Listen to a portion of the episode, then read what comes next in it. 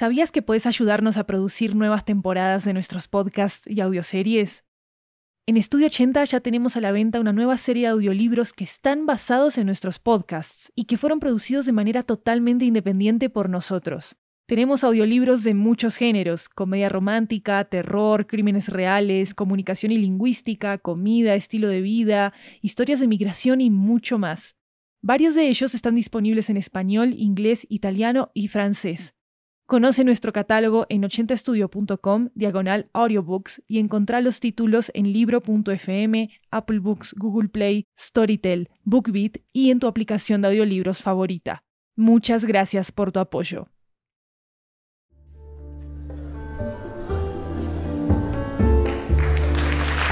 Hola, hola, hola, esto es 80 Cuentos, una antología de cuentos latinoamericanos en audio que recorre toda la región. Yo soy Maru Lombardo, la anfitriona de este programa, y esta historia nos llega desde Ciudad de México. Es el relato de la unión entre una mujer y su abuela a través de una historia y una llama en común. Acaba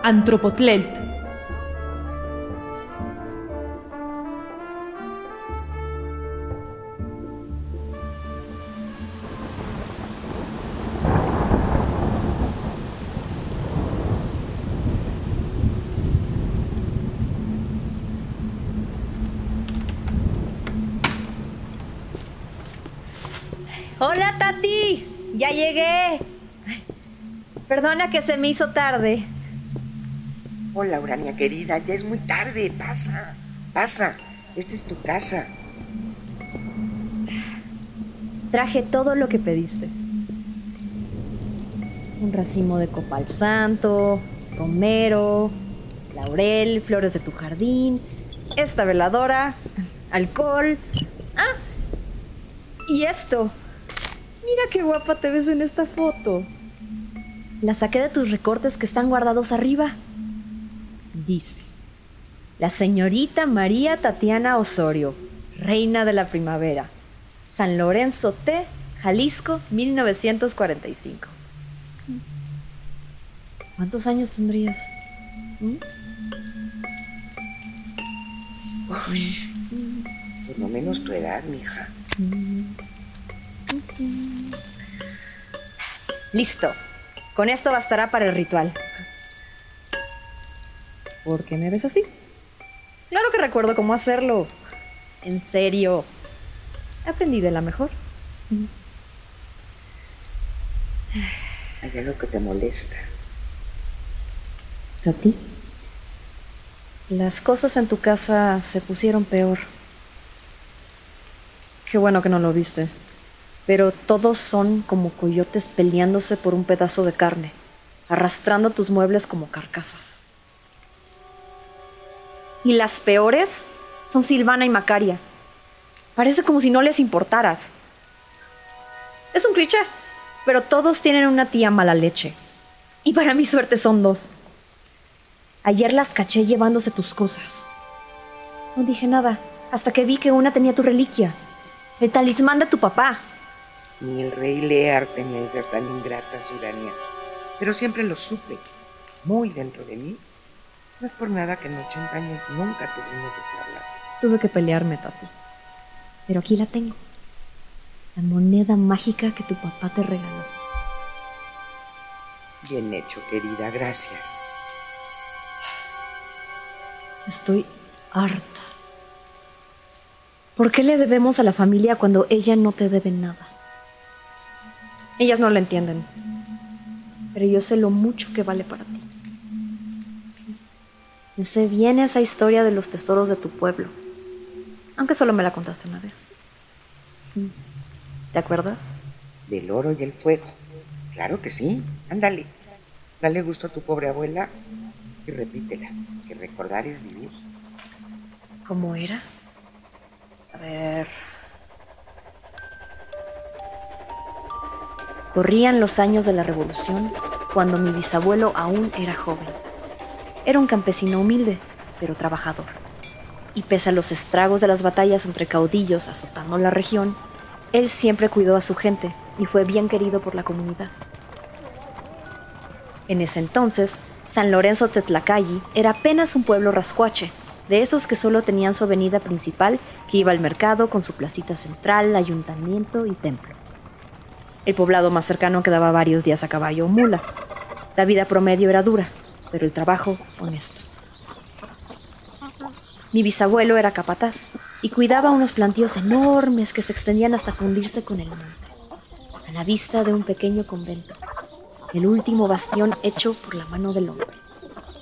Aunque el mundo moderno se aproximaba rápido como un ferrocarril, con clamores de revolución, San Lorenzo Tetlacalli fue asediado primero por la vasta obra de Dios, repleta de sus misterios.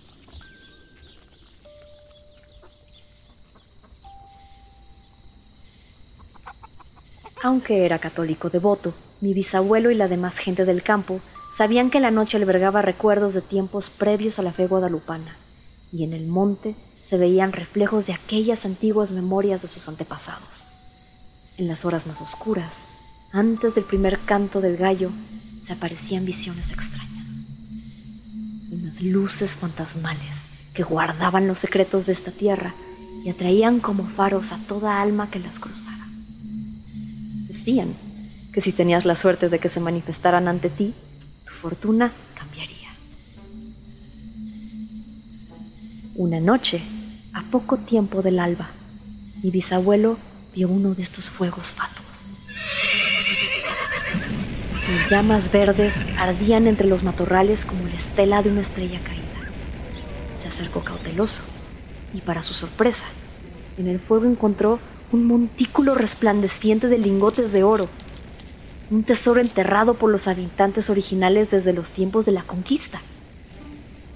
Y cuando metió una mano temblorosa a las llamas, no lo quemaron. Mi padre decía que el fuego no era maligno, sino que purificaba y su poder ahuyentaba a los codiciosos. Era una señal, así que cogió un puñado del oro para inspeccionarlo. De repente, el gallo irrumpió con su llamada. Y cuando volteó de nuevo, el fuego se había desvanecido. Ese dinero encantado le bastó para después emprender un negocio que lo haría alcalde de su pueblo, pero siempre guardó esta última moneda para recordarle a él y su familia que le debían su fortuna a un feliz accidente mágico, el término de un ciclo viejo y el inicio de un mundo nuevo flamas que alumbraron el mestizaje del tiempo. Así es como lo recordaba, tal y como mi padre me lo contó.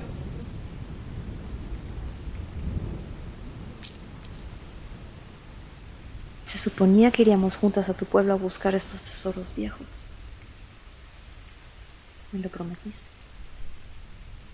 Me prometiste magia. Me enseñaste a creer en ella y convocarla pero te fuiste antes. Te apagaste. ¿Por qué? ¿Por qué te moriste? ¿Eh? Tati, háblame. Mis hijas nunca entendieron mis historias, pero al menos tú siempre me escuchaste. Realmente me escuchaste, mía querida. Aún lo haces a tu manera. Y tu imaginación llameante, mi hija, es como magia que me hace arder hasta las raíces. Perdóname. Aunque ya no te escuche, sé que tú sí. Es solo que aún no me acostumbro. No me acostumbro a cómo se siente. Me duele esta quemadura que me dejaste. Tú siempre quisiste magia en tu vida. Y me quemaste con esa chispa, abuela. Me incendiaste por dentro.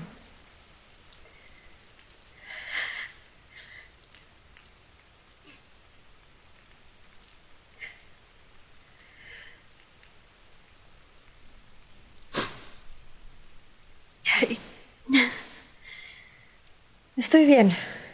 Estoy bien, ya, ya lo sé. Ya lo sé.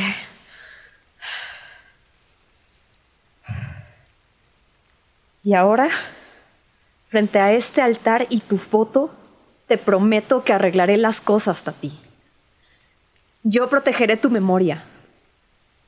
Ninguno de ellos merece el calor de tu casa, de las cosas que tocaste, ni los cuartos donde aún habitan los pedazos brillantes de tu alma. Con esto, también guardaré tu tesoro más preciado. Tati, mientras recuerde tus historias, seguirás conmigo. Tu llama seguirá ardiendo. Siempre viva. Lo juro.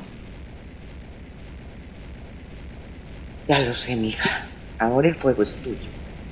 Después de todo, contar historias es un verdadero acto de piromanía.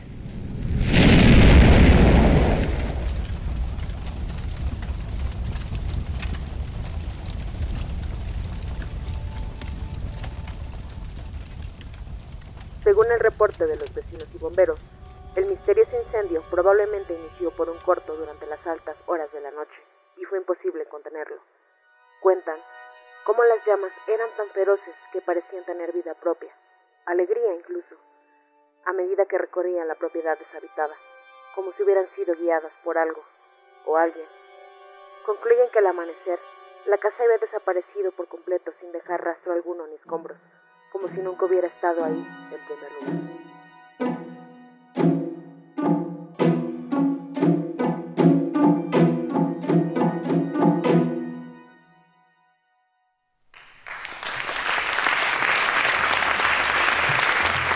Si les gustó este episodio, déjenos una reseña en Apple Podcast y en Spotify para que podamos llegar a muchas más personas y también para que sepamos qué piensan del show. Toda retroalimentación es más que bienvenida. Nos pueden escribir en nuestras redes sociales, arroba 80podcasts con ese al final. Recuerden que hay una versión en inglés en este mismo podcast de esta historia por si lo quieren escuchar. Se llama Anthropotlelt in English. Este episodio fue escrito por María José Martínez Delfín.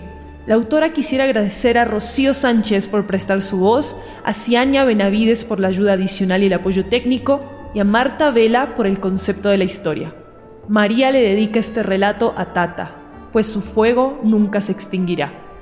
La música y el diseño sonoro de este episodio son de Jeremías Juárez. Pueden consultar transcripciones de nuestras historias en 80estudio.com, diagonal 80-cuentos. Yo soy Maru Lombardo. Nos escuchamos pronto.